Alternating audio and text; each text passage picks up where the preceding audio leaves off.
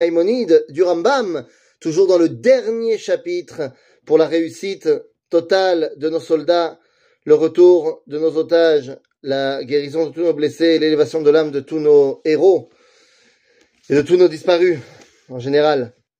Et nous sommes dans le, dernier chapitre, donc on a dit chapitre 12, dans la deuxième halakha. Et là, le Rambam dit quelque chose de fantastique.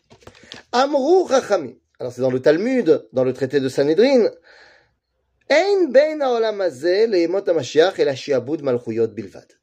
eh bien, ça, c'est fantastique. Et c'est fondamental. Nous dit le Rambam, c'est une prise de position à halachique très claire.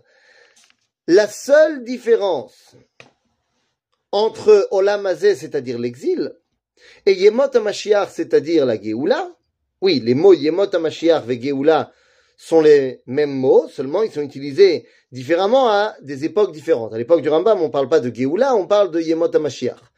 Mais ça veut dire la même chose. Et pareil pour Olamazé, Olamazé, ça veut dire Galout, dans le langage des rabbins de cette époque-là. Et donc nous dit le Rambam, la seule différence entre la Galout et la Géoula, Olamazé et Motamashiach, c'est Shiabud Malchuyot Bilvad. Il n'y a qu'une seule différence, c'est l'indépendance nationale. C'est-à-dire, nous dit le Rambam, la différence entre Géoula et Galout, c'est pas que tout d'un coup tout le monde est spirituellement extrêmement élevé, que tout le monde met les tefilines dans la rue, que tout le monde mange, cachère, que tout le monde fait Shabbat. C'est pas, alors, je suis pour, hein. Je suis pour que les gens mettent les tefilines dans la rue, que les gens mangent cachère, que les gens fassent Shabbat. Mais c'est pas ça qui détermine si on est passé de Galout à Géoula. Et là, ce qui détermine, c'est est-ce que le peuple juif est indépendant ou pas. Ainsi donc, lorsqu'on sort d'Égypte, eh bien, ça s'appelle Geulat Mitzrayim, puisque nous devenons indépendants. On n'a pas encore reçu la Torah, on n'a pas construit le Beth Amikdash, on n'est pas encore euh, dans, notre pleine possession de nos moyens, mais on est déjà indépendant. Pareil à Hanouka, on a réussi à se libérer de l'indépendance des Grecs, donc Géoula du Baït du deuxième temple. À l'inverse de Purim, où il n'y a pas de Géoula à Purim, parce que nous sommes toujours les serviteurs d'Achashverosh à la fin de la Megillah. Et donc il en va de même aujourd'hui. La Géoula a donc commencé d'après le Rambam, la Gemara, puisque ce, Rambam ici est tiré de la Gemara. Euh, ça va être repris également par le Maral de Prague, mais dans le premier chapitre de Netzach Israël, par exemple, la Géoula a commencé le 14 mai 1948. Voilà, le moment où l'indépendance nationale est revenue au peuple juif. Est-ce que ça veut dire que c'est la fin du film? Pas du tout. La Géoula prend beaucoup d'étapes. Quand on est sorti d'Égypte, il a fallu 480 ans pour arriver au Beth Amikdash après. Mais c'est pas pour ça que c'était pas la Géoula. C'était la Géoula depuis le moment de la sortie d'Égypte. Et on a complété cette Géoula, la première, à l'époque de Shlomo Ameler. Aujourd'hui, Baruch Hashem, ça va aller beaucoup plus vite. Quoi qu'il en soit. Donc ça, c'est une vraie prise de position à l'Afrique, de dire la Géoula, c'est l'indépendance nationale. Et nous dit le Rambam, alors que dans la première phrase, il a fait une prise de décision à l'Afrique, là il dit, Yirae. Mipshutam shel dvarim, c'est mon avis. Je pense que c'est comme ça, mais c'est pas obligatoire. Qu'au début des temps messianiques, de la Géoula, il y aura la guerre de Gog Magog. Chez Kodem, alors, est-ce que c'est déjà arrivé, c'est pas arrivé, est-ce que c'est ce que nous vivons maintenant? Il est possible que ce soit ce que nous vivons maintenant. Et il est possible que ça s'appelle aussi le début de Yemot HaMashiach. Nous ne sommes que 75 ans après le début de la Géoula. Euh, c'est pas grand-chose, 75 ans. En vrai, si, tu regardes une échelle de l'histoire du peuple juif, c'est pas énorme. Donc, est-ce que c'est déjà arrivé? Le, le Rav Menachem Mendel Kacher, dans la Torah Shlema, expliquait que la guerre de Kippour de 73, c'était Gog ou Magog. Choliot, l'Odea. Et Choliot que c'est maintenant, que ce que nous vivons aujourd'hui, c'est Milchem Gog ou Magog. En tout cas, il était dit, il semblerait qu'au début, il y a Milchem Gog Magog, mais chez Kodem Gog Magog, il y a un mode Navi. Mais il te dit, normalement, il devrait y avoir un prophète, la prophétie reviendrait avant Milchemet Gog Bon, a priori, ça, c'est pas encore le cas. la prophétie n'est pas encore revenue, personne n'est pour l'instant prophète. Et comment on sait que personne n'est prophète? Parce qu'il faut bien comprendre qu'un prophète, ce n'est pas un rabbin de Ligue des Champions. C'est pas un rabbin plus plus. Il y a des règles très précises pour savoir si quelqu'un est prophète. Et, euh, et, ben pour l'instant, personne n'a rempli ces règles-là.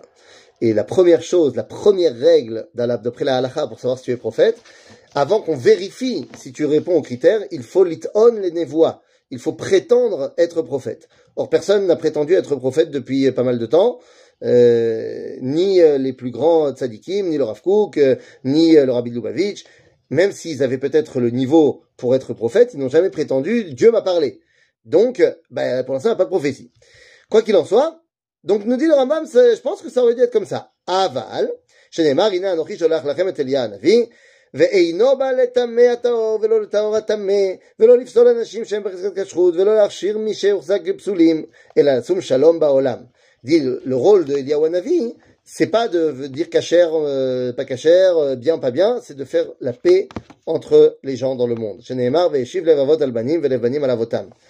Donc ça, c'est le rôle de Eliyahu Hanavi. Euh, ויש מן החכמים שאומרים שקודם ביאת המשיח יבוא אליהו.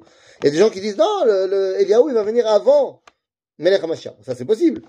וכן אלו הדברים כיוצא בהם לא ידע האדם איך יהיו עד שיהיו.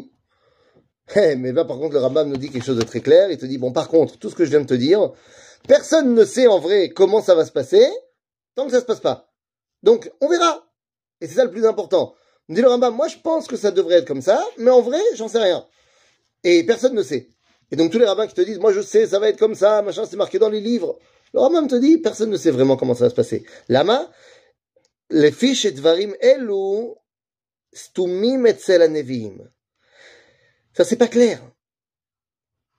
Même les rabbins, ils, ils savent pas exactement de quoi il s'agit. Elle a les On essaie de comprendre les versets et on fait de notre mieux. לפיכך יש להם מחלוקת בדברים אלו. ועל כל פנים אין סידור הווייתם בדברים אלו ולא דקדוקיהם עיקר בדת.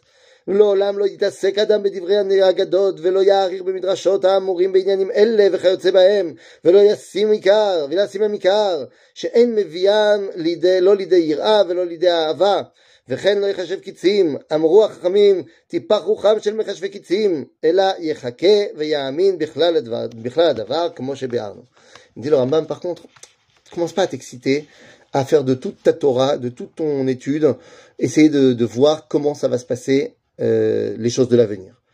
C'est pas ça le Inyan. Parce que les gens qui passent leur temps à essayer de dire non mais le Mashiach il va être habillé comme ça, il va venir à telle heure, il va avoir telle couleur de barbe, c'est non seulement pas l'essentiel du judaïsme, parce que ça t'aide pas à mieux faire les mitzvot, et ça t'aide pas à, à, à, mieux essayer de comprendre le dévoilement divin, et au contraire, vu que personne ne sait exactement ce qui va se passer, tu vas dire des choses, et peut-être que si les choses se dévoilent autrement, eh ben tu vas dire non, c'est pas ça.